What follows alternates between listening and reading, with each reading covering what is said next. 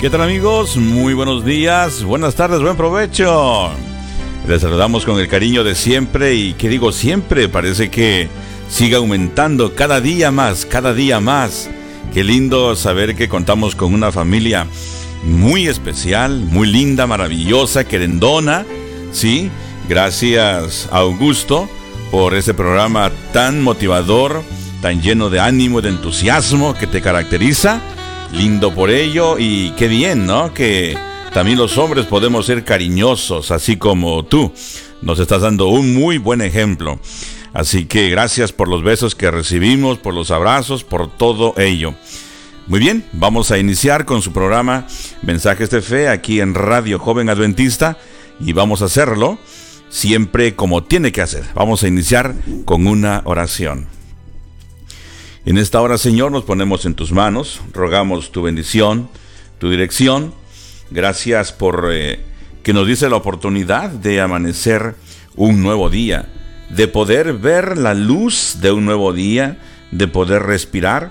Algunos enfermitos con dificultades, pero Señor, nos das esa oportunidad de respirar un día más.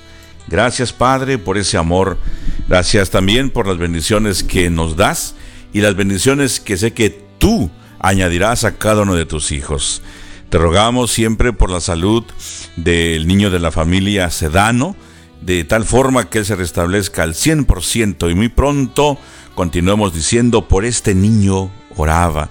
Te rogamos por la familia que dirige la estación de radio, por cada uno de los lectores, directoras, programadores, por cada uno también de los moderadores y moderadoras. Rogamos tu bendición sobre ellos. Y en este momento pongo en tus manos a tus hijos e hijas que están enfermos. Por favor, Señor, atiéndeles, asísteles en sus necesidades. Tú que todo lo puedes, lo ponemos, los ponemos en tus manos. También ponemos en tus manos a tus hijos e hijas que tienen problemas legales, que tienen problemas económicos, que tienen problemas en la familia. Todo, Señor, lo ponemos en tus manos, creyendo y estando seguros de que tú vas a responder de acuerdo a tu divina y santa voluntad. Pero lo pedimos en el nombre de Jesús. Amén. Amén. Muy bien amigos, hemos venido estudiando la vida de Jacob aquí en Mensajes de Fe. Mensajes de Fe con su amigo Levi Hernández, quien les habla, quien les saluda, quien tiene el gusto de presentar la palabra del Señor eh, todos los días, de lunes a viernes, mejor dicho, a esta misma hora. Y estamos teniendo mensajes de fe en un mundo de dificultad, en un mundo de retos, en un mundo que día con día la tecnología sigue avanzando, sigue creciendo, nuevos descubrimientos. En, en un mundo donde mientras la tecnología crece, la moral de las personas decae. Mientras la tecnología descubre nuevas herramientas, nuevos equipos para la salud, para ayudarnos, eh, equipos de robot y ingeniería y todo aquello, hay nuevas enfermedades, nuevas complicaciones eh, en el área emocional, pasional de las personas, eh, en un mundo donde hay confusión. Los muchachos dicen que estudio y empiezan a estudiar eh, alguna carrera de ingeniería y terminan con un curso pequeño porque han tratado todo, ¿no? Y solamente quedan con un curso por ahí, en un mundo donde quisiéramos hacerlo mejor, pero no nos sale. queremos ser servidores de, buena calidad, queremos eh, estar a, la orden, pero a veces nos gana el orgullo, ah, como decía mi abuelito, la ignorancia es lo que nos echa a perder. Entonces, en ese mundo de dificultades, en ese mundo de confusión donde nosotros vivimos, allí hay mensajes de esperanza, mensajes de fe. La palabra de Dios hace update todos los días también. Se pone eh, al nivel para que nosotros pudiera, podamos entender. De verdad, hay algunas situaciones, hay algunos escritos, algunos párrafos en la Biblia que es un poco difícil de comprender, de analizar, pero día con día también, como ya lo, como ya lo mencionó Daniel, la ciencia sería aumentada y la palabra de Dios queda al descubierto, queda clara para cada uno de nosotros. Así que en medio de todo ello, mensajes de fe nos anima para continuar en nuestro camino si estás pasando por el valle de dificultades, si estás atravesando por el río también de problemas, si estás atravesando por el fuego de la prueba, recuerda que nuestro Señor está al control de todo. Y en este caso, Jacob nos está, nos está enseñando algunos detalles, algunos eh, proverbios de lo que se debe hacer y de lo que no debe hacerse, ¿verdad? Él eh, siempre procuraba hacer el bien. Desde que estaba en casa, quería obedecer a mamá y a papá. Es más, él estaba eh, sumiso a ellos.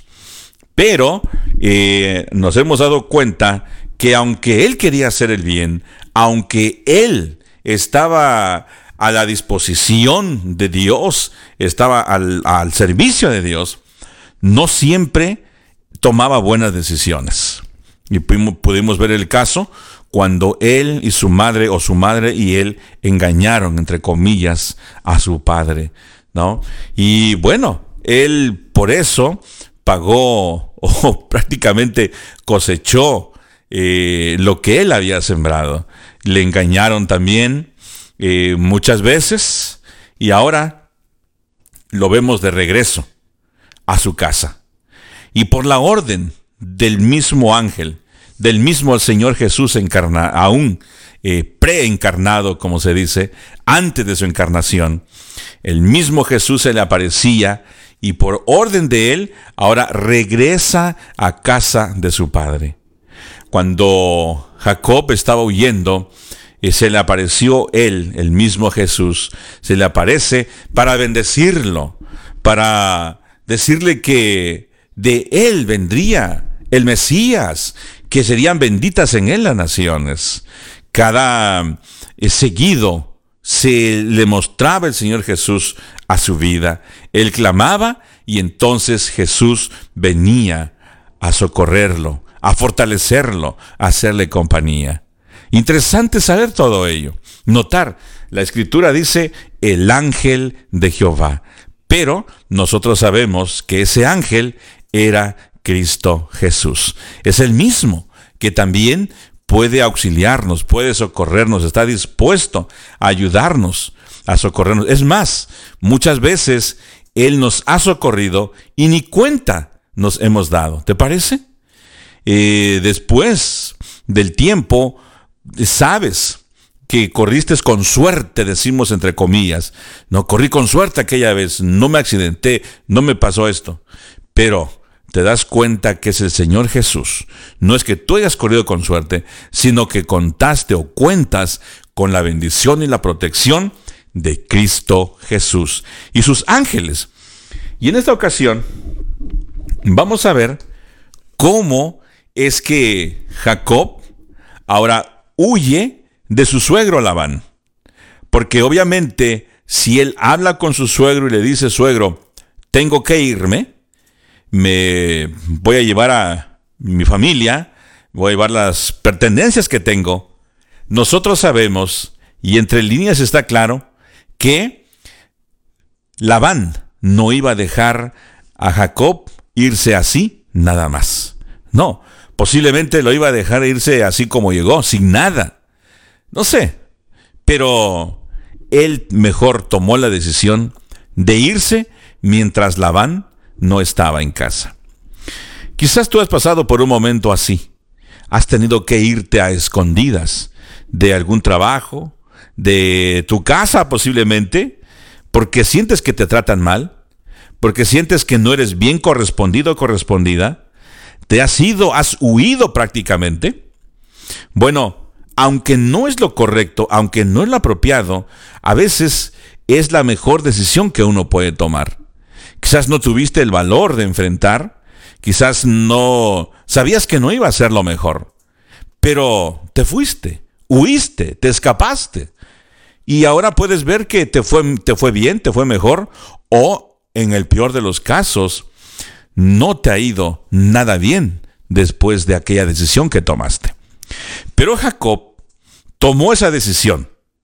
Habló con sus pastores, habló con sus esposas, con sus hijos y con sus trabajadores y les dice, este es el plan, esta es la estrategia. Nos vamos, nos vamos a llevar a nuestros camellos, nuestros, a nuestras asnas, ovejas, bueyes, todo lo que nosotros tenemos. Pero no toquen nada de lo que no es nuestro. Todo aquello que está de aquel lado es de mi suegro y todo eso se va a quedar. Solamente nos vamos a llevar lo nuestro. ¿Estuvieron de acuerdo? estuvieron felices. Eh, sé que a muchos nos encanta y nos emociona cuando salimos de viaje. Eh, a mí me gusta viajar bastante.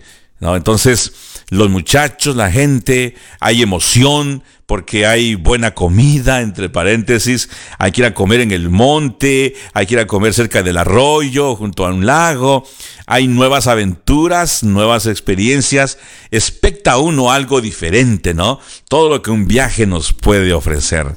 Había mucha emoción los niños felices, contentos, viajando ahora con papá, con mamá, con los trabajadores, con otros niños, y van de regreso a la casa del papá de Jacob.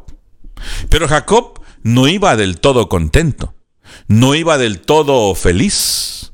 Había, algún había un detalle o algunos detalles que empañaban la felicidad plena de nuestro amigo Jacob. Y ustedes saben lo que había sucedido unos 20 años antes. Él había engañado a su padre, él había engañado a su hermano, él había, no había la situación estado del todo bien. Así que esto lo atormentaba, esto le preocupaba, esta situación no lo podía mantener completamente o plenamente feliz. No sé si es tu caso. Aparentemente todo puede estar corriendo muy bien, todo yendo muy bien en la iglesia, en el trabajo, en la empresa. Pero por ahí hay algo que dices, eh, si no fuera por esto, si no hubiera sido por esta situación, me sentiría mejor, estaría sirviendo mejor. Pero hay algo que no me deja en paz. Y a medida que Jacob, con toda la prole y toda la caravana, van avanzando a la casa de su padre, él se comienza a afligir más y más. A medida que se acerca, sabe que se va a encontrar con su hermano. Ahora su hermano sabe que, ahora él sabe que su hermano viene con un ejército bien armado. Y ese ejército obviamente viene para hacerle mal, para atacar, para matar, si fuera posible, a Jacob. Esto lo angustia, esto lo llena de mucha incertidumbre. El viaje de él no puede ser pleno, no puede ser un viaje como él hubiese querido. Todo, todo está saliendo bien, todo está yendo a la perfección. Ve a las caravanas, ve que como él lo diseñó, así están avanzando. Los que están encargados de los camellos van en su, a su paso. Los que están encargados de los bueyes de la misma manera. Los que están encargados de las asnas, de los carneros, de los cabritos.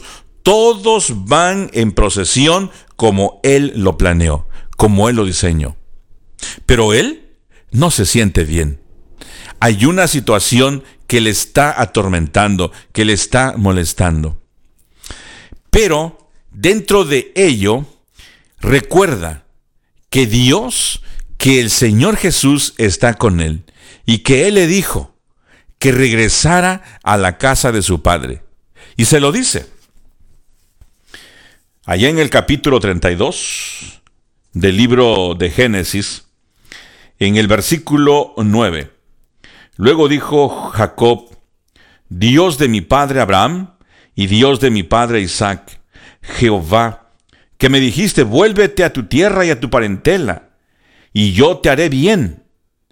No merezco todas las misericordias y toda la verdad con que has tratado a tu siervo, pues con mi callado pasé este Jordán y ahora he de atender a dos campamentos. Líbrame ahora de manos de mi, de mi hermano, de manos de Saúl, porque le temo. No venga acaso y me hiera a la madre junto con los hijos. Y tú has dicho, yo haré bien, y tú y tu descendencia será como la arena del mar, que por ser tanta no se puede contar.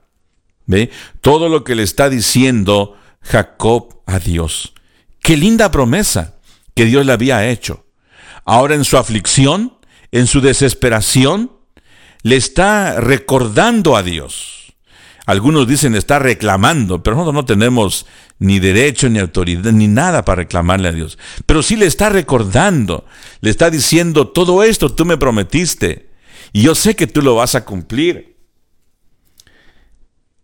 Versículo 13, mire lo, lo lindo de esto. Durmió allí aquella noche y tomó de lo que le vino a la mano un regalo para su hermano Esaú. Eso era lo que estaba minando la felicidad, la felicidad completa de Jacob. Esto era lo que él decía, ¿por qué? ¿Por qué engañé a mi hermano? ¿Por qué le vendí la comida? ¿Por qué le quité la primogenitura? ¿Por qué le quité la bendición? A pesar de que habían pasado 20 años, a, pesar de que él sabía, aún, aún a sabiendas, de que Dios le había bendecido, que se le había aparecido varias veces, aún tenía esa inquietud, tenía esa aflicción. Y él, aún después de que el Señor habla con él, de que él habla con el Señor, ya va a dormir tranquilo y él toma un presente para su hermano Esaú. Y lo que él toma son un presente nada más, 200 o 200 cabras y 20 machos cabríos, 200 ovejas y 20 carneros, 30, 30 camellas paridas con sus crías, 40 vacas y 10 novillos, 20 asnas y 10 borricos. Lo entregó a su siervo, cada manada por separado, y dijo a sus siervos, Pasad delante de mí y poned espacio entre manada y manada. Y ahora este detalle. Mandó al primero diciendo, si mi hermano Esaú te encuentra y te pregunta, ¿de quién eres? ¿Y a dónde vas? ¿Y para quién es esto que llevas delante de ti? Entonces dirás, es un regalo que tu siervo Jacob envía a mi señor Esaú. También él viene detrás de nosotros. Mandó también al segundo, al tercero y a todos los que iban detrás de aquellas manadas, diciendo, Esto mismo diréis a Esaú cuando lo halléis. Y diréis también, Tu siervo Jacob viene detrás de nosotros, remarcando la misma expresión, Tu siervo Jacob. Tu siervo, no mi siervo, no mi patrón, no el hacendado, no el pastor, no, tu siervo tu siervo Jacob, viene detrás de nosotros. Pues Jacob pensó, apaciguaré su ira con el regalo que va delante de mí, y después veré su rostro. Quizá así me acepte. Pasó pues el regalo delante de él, y él durmió aquella noche en el campamento. Una vez que Jacob hace este plan estratégico, una vez que coordina todo aquello que hace el plan, les hace el croquis a sus siervos, a sus trabajadores, y les dice, todo esto es lo que le van a llevar a mi hermano Esaú. Y pero lo más importante que le van a decir es que esto es para ti, pero tu siervo Jacob viene también detrás de nosotros. ¿Ves el plan de estrategia? ¿Ves el, o mejor dicho, ves la estrategia? Ves cómo Jacob organiza todo ello. No solamente Jacob es un hombre de negocios, sino que él sabe cómo hacerlos. Y esto es lo que marca la diferencia entre aquel que quiere, pero no puede. Hay muchos que quieren dirigir la iglesia. Hay muchos que quieren dirigir una empresa. muchos que tienen la capacidad pero no pueden. Hay algunos que saben cómo hacer las cosas y dicen, no, yo no quiero. Y algunos que no saben y quieren. En el caso de Jacob, él sabía y también podía. Por eso es que era un hombre de éxito. Él, 20 años antes, había pasado este camino rumbo a Mesopotamia, a donde vivían o, o donde estuvo viviendo. Ahora, en ese tiempo, iba sin nada. Claro, iba con la bendición de Dios, que creo que es lo más importante. Pero no se veía nada que él tuviera. Y entonces, ahora, 20 años después o 21 años después, por ahí, regresa por ese mismo camino, pero ahora con una gran diferencia. Ahora es un hombre hacendado, ahora es un hombre poderoso, ahora es un hombre que trae ovejas, que trae camellos, que trae asnas, que trae machos cabrillos de todos los colores, de todos los tamaños. Trae a camellas con sus camellitos. Trae a las asnas con los burritos. interesante. Jacob, un hombre que no paraba de ser próspero. ¿Pero por qué? Porque él tenía una estrecha relación con Dios. Además, cuando hicieron un pacto de amor, cuando hicieron el pacto del encuentro, Jacob le prometió a Dios que de todo lo que le iba a dar, él o sea, de todo lo que Dios le iba a dar, él le iba a regresar el diezmo a Dios. Así que no era de sorprenderse que Jacob tuviera prosperidad económica y no solamente ellos, en muchos aspectos era un hombre próspero. ¿Cuál era el secreto? Ningún secreto. El detalle es que estaba cumpliendo con el pacto, con el compromiso de amor, devolviéndole a Dios la décima parte de las entradas, de las ganancias. ¿Es un secreto? No, no es un secreto. Es más, no debería, no debiese ser un secreto. Todo lo contrario. Si, el Señor te está bendiciendo, pues claro, tienes que devolverle. Y aún cuando Él no te bendice, aún cuando no hay prosperidad económica, tienes que devolverle a Él la décima parte. Ahora alguien dice, pero pues no tengo ni para comer y le voy a dar a Él. Bueno, es ahí donde entra ah, en funcionamiento la, matemática de Dios. Es allí donde la matemática humana dice, eh, no, no puede ser. 100 eh, dólares son los que ocupo, pero y, y, ahora si doy 10 dólares, 90 no me van a servir. Bueno, pues vale más 90 dólares con la bendición de Dios. Son 90 pesos, 90 quetzales, 90 bolívares, 90 pesos, como tú quieras llamarle. Vale más 90 con la bendición de Dios que 100 sin la bendición de Dios. Recuerda esto. Jacob no solamente no crees que era próspero porque era un estratégico y porque era un buen empresario. Sí era parte de ello. Pero Dios añadía bendición a todo ello ¿Por qué? Porque habían hecho un pacto. Dios le dijo, yo voy a estar contigo, toda esta tierra va a ser tuya y serás hombre próspero. Y Jacob dijo, bueno, ¿qué te, qué te, ofrezco, Señor? No tengo nada. Bueno, si tú me bendices y si tú me haces regresar a la casa de mi padre sano y salvo, pues yo de todo lo que me des, la décima parte será para ti. Así que no había, no había ninguna, eh, ningún secreto. No es un secreto. No, Quizás para el que no sabe, pues por ahí está el secreto, pero esto es algo práctico y nosotros personalmente lo hemos experimentado. El Señor es bueno. Él cumple lo que Él ha prometido. Ahora, esto es como solamente un paréntesis hablando de por qué tanta bendición llevaba este hombre si 21 años antes no llevaba nada. Ahora va con una caravana inmensa bueno, porque él estaba cumpliendo con el pacto de amor que habían hecho con Dios. Ahora el Señor se le vuelve a aparecer una vez más. Aún con toda la prosperidad económica, con todo el ganado, siervos y siervas, hijos y todo lo que él llevaba, estaba un detalle que le estaba molestando, como decimos. Pero el Señor se le vuelve a aparecer otra vez. Interesante estos detalles que nos enseñan, nos muestran que el ángel de Jehová está con nosotros y por nosotros. En ese camino ya le faltaba poco para llegar a tierra de su padre y de su madre. Ya le faltaba poco.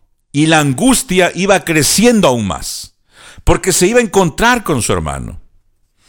La angustia lo estaba atormentando. Entonces, el Señor le abre los ojos. Y en cerca de ese lugar, donde 21 años antes había visto una escalera que une el cielo con la tierra, y que los ángeles de Dios subían o descendían y subían por ese lugar a la orden del Señor, ahora ve dos ejércitos de ángeles. Un ejército que va enfrente, que va enfrente de los camellos, enfrente de toda su caravana, y otro grupo, otro ejército de ángeles que vienen detrás de él. Jacob se siente protegido. Jacob dice, wow, esto es la, protección de mi Dios. Él prometió estar conmigo y Él ha cumplido. Pero todavía, aún con ello, sentía la aflicción en su corazón. Sentía aquel remordimiento, pero más que eso, aquel arrepentimiento. Y él no podía hablar con Esaú. Por eso preparó todo aquello para poder hacer las paces con su hermano. Qué bien Qué bonito sería que nosotros tuviésemos ese mismo interés esa, y hacerlo con esa misma intención. Nos, tal vez no tenemos tantas ovejas, tanto ganado, no somos tan prósperos, pero sí podemos hacer algo. Hacer un detalle, comprar un ramo de flores, eh, hacer algún pastelito, algún cake, una torta, una tarta, algo por ahí y llevarle a la persona con la que estamos en alguna diferencia, estamos distanciados. ¿Sí? Buscar el medio, ser como Jacob, estratégicos, planear, no solamente, oh, lo encontré y no me quedó otra más que saludarlo. No, pues es que no se deja saludar. No, es que no, no, él no quiere, ella no quiere, es que no se deja, es que no. Buscamos muchos pretextos para no arreglar nuestras diferencias. Alguien decía nuestras indiferencias. Buscamos muchos pretextos para no estar en paz con nuestros hermanos. Pero Jacob nos enseña este, este proverbio, nos da esta enseñanza, nos da esta lección. Preparar de lo que tenemos, hacer un arreglo, invitar a la persona quizás al parque, a la iglesia, a la casa, en algún lugar, en algún café, en algún restaurante. Quiero hablar contigo. Necesito arreglar esta situación. ¿Ves? Jacob en lo personal me da esta experiencia, me da esta, este consejo, esta lección de no solamente estar distanciado y bueno, si se dieron la oportunidad lo encontré en la iglesia, lo encontré en el trabajo y ahí pues más o menos yo creo que ya nos estamos arreglando. No. Se tiene que hacer un plan estratégico, se tiene que acomodar, se tiene que preparar la plataforma para entonces hacer las paces con alguien que quizá estamos distanciados, que hemos ofendido o que nosotros, como es el registro bíblico, el consejo bíblico también, si vas al frente, tienes alguna participación y te acuerdas que tu hermano tiene algo contra ti, no tú contra tu hermano, sino él contra ti, ve, deja tu ofrenda, arregla la situación, ponte de acuerdo con tu hermano, entonces ven y ofrece. ¿Te das cuenta? No es así nada más. No es llegar a la iglesia, a los grupos donde uno está, en el trabajo, en la empresa, en la empresa que es la iglesia. Dice, no, pues esta familia no me habla. Aquí los fulanos con los menganos no nos, simplemente no nos llevamos. ¿eh? Y esta es una guerra que empezaron mis padres, mis abuelos, y aquí nosotros la continuamos. No, o sea, no tiene, eso no tiene gracia, no tiene razón de ser. Debemos de cortar aquellas raíces de amargura para poder ser felices. Debemos interesarnos en arreglar esto. Tanto le angustiaba a Jacob ello, tanto sufría y padecía por ello, porque no había arreglado la situación con su hermano. Y más aún, que le había fallado a Dios. Contaba no solamente con que había engañado a su hermano, a su padre, pero también que al tomar esa actitud le había fallado a Dios. Ahora, él arregló la situación con Dios. Él confiaba en la gracia de Dios. Y el libro de Patriarcas y Profetas, para los que lo conocen, nos da esta escena, ¿verdad? Que él había ya prácticamente arreglado la situación con Dios y sabía, contaba con la gracia de nuestro Dios. Que aunque nuestros pecados sean de lo peor, el Señor todavía, si nosotros nos arrepentimos y le pedimos perdón, Él está más que dispuesto para perdonar nuestros pecados y limpiarnos de toda maldad. Quiero que veas conmigo un detalle. En Salmos, en el capítulo 34, versículo 6 y 7, hablando de la protección de los ángeles, de los ángeles que acompañaban a Jacob en su camino. Hablando de ello, dice la escritura, Salmos 34, 6 y 7. Es un texto que muchos no lo sabemos de memoria. Muchos eh, lo mencionamos a cada rato y es bueno en nuestras oraciones recordar esto y recordarle al Señor que Él nos ha dejado esta promesa, que nos ha dejado este detallito importante para que cuando nos sintamos desesperados, tristes, angustiados, como sea, sepamos que allí está el ángel de Jehová.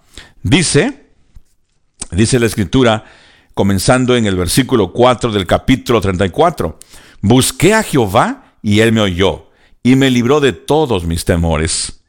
Los que miraron a él fueron alumbrados y sus rostros no fueron avergonzados. Este pobre clamó y lo oyó Jehová y lo libró de todas sus angustias. El ángel de Jehová acampa alrededor de los que le temen y los defiende. Y sigue diciendo, gustad y ved que es bueno Jehová. Bienaventurado el hombre que confía en él. Nos podemos dar cuenta de que Jacob, aunque aún no tenía estos salmos, aunque aún David no había venido, aunque este salmo todavía no estaba escrito, Jacob ya lo vivía. Jacob estaba en una relación íntima, estrecha con Dios. El ángel venía a visitarlo, el ángel venía a consolarlo, a fortalecerlo. El ángel del Señor estaba con él ve a dos ejércitos, dos ejércitos de ángeles, que posiblemente eran aquellos ángeles que subían y bajaban en la escalera que él vio en visión aquella noche 21 años antes. Ahora, estos ejércitos de ángeles, uno que va enfrente de él y el otro ejército que vienen detrás de él, dice, wow, cuento con la bendición de Dios. Pero, aún con ello, por eso dice la escritura, allí en el libro de Santiago, hablando de Elías. Elías era un hombre sujeto a pasiones igual a las nuestras. Podríamos poner el nombre de Jacob. Jacob era un hombre con pasiones igual a las nuestras. Tenía temor, tenía miedo. Por un lado, se ponía feliz cuando hablaba con los niños con sus hijos, con sus trabajadores, con los pastores. Se ve que era un hombre motivador, un hombre, un buen consejero, un hombre que tenía buen sentido del humor, un buen líder. Sí, pero cuando él estaba a solas, se sentía triste por aquella cosita o por aquel detalle, por aquello que no debió haber hecho. En esa situación sale a orar, está a solas y entonces el Señor Jesús viene a fortalecerlo. Y tristemente, él, lejos de reconocerlo, se pone a pelear con él, pensando que era su hermano que venía hacerle problemas. Pensaba que era su hermano que venía a matarlo, a aplastarle el pescuezo y hasta aquí llegaste Jacob, ¿verdad? Y él lucha con él y el que estaba ahí era su ángel, el mismo Señor Jesús, que venía a fortalecerlo, que venía a decirle, Jacob, hasta aquí he estado contigo y lo voy a seguir haciendo porque te lo prometí. Voy a seguir estando contigo. Me da gusto, Jacob, de que hayas regresado ahora en paz con tu familia con todo lo que llevas. ¿Te acuerdas que hace 21 años aquí venía sin nada? Pero yo he estado contigo todo este tiempo y te he bendecido. Posiblemente eso le iba a decir el ángel. Pero él, con el temor, con la angustia, con la desesperación que tenía, todo lo que él estaba padeciendo le pareció que era su enemigo. Y se pone a pelear con él. Y quiero dejarte en ese detalle Quiero dejarte esa inquietud porque después de que Jacob eh, se encuentra con el ángel, después que lucha con él y que el Señor le cambia su nombre, ahora Jacob sale fortalecido. Pasó su prueba, pasó el examen, como en México y en algunos otros países, con un 10. Aquí es un 100% o un A+. ¿no? pasó bien su examen. Ahora, después que él pasa el examen, después que él va bendecido en todos los aspectos, ahora en su corazón siente una paz.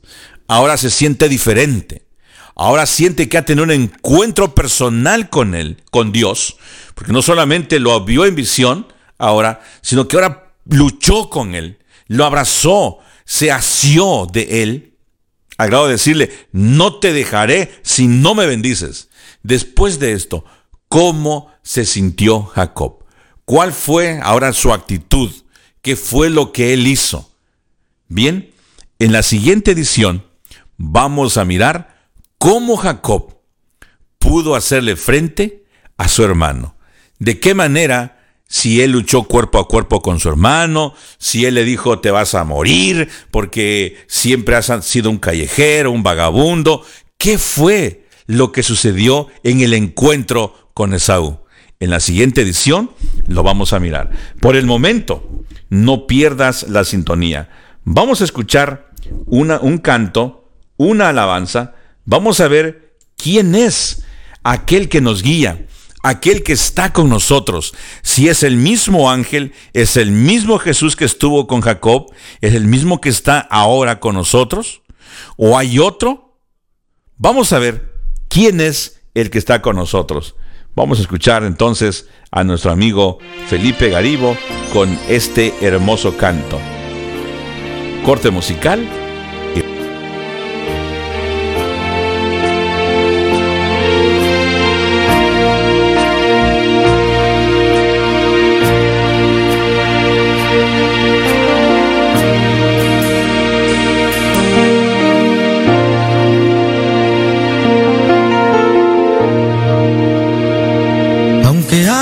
pruebas en tu camino. No te dejes engañar. El enemigo acecha y diariamente inventa miles de cosas para hacerte mal. Aunque haya pruebas camino. El Señor te guiará. Dale tu mano ahora, pues al final de todo, Él te sostendrá.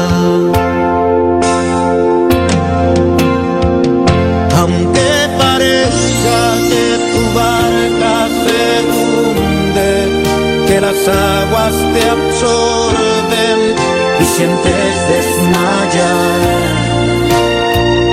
No te preocupes que al final de ese túnel una luz de esperanza aguardándote está.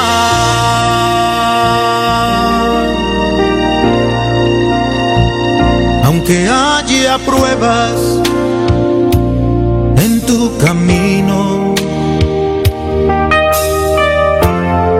Ten confianza en el Señor,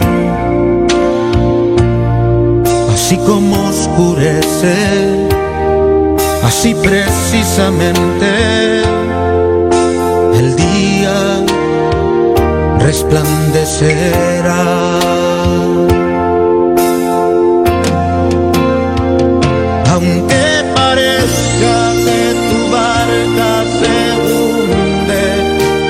Aguas te absorben y sientes desmayar.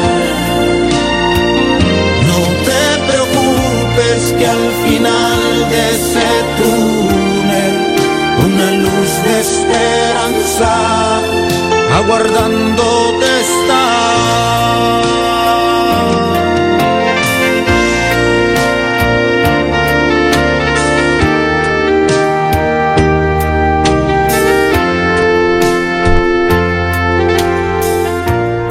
El ángel de Jehová acampa en derredor de los que le temen y los defiende.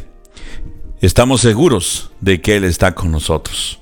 Nuestro Señor Jesús está con nosotros. ¿Lo prometió?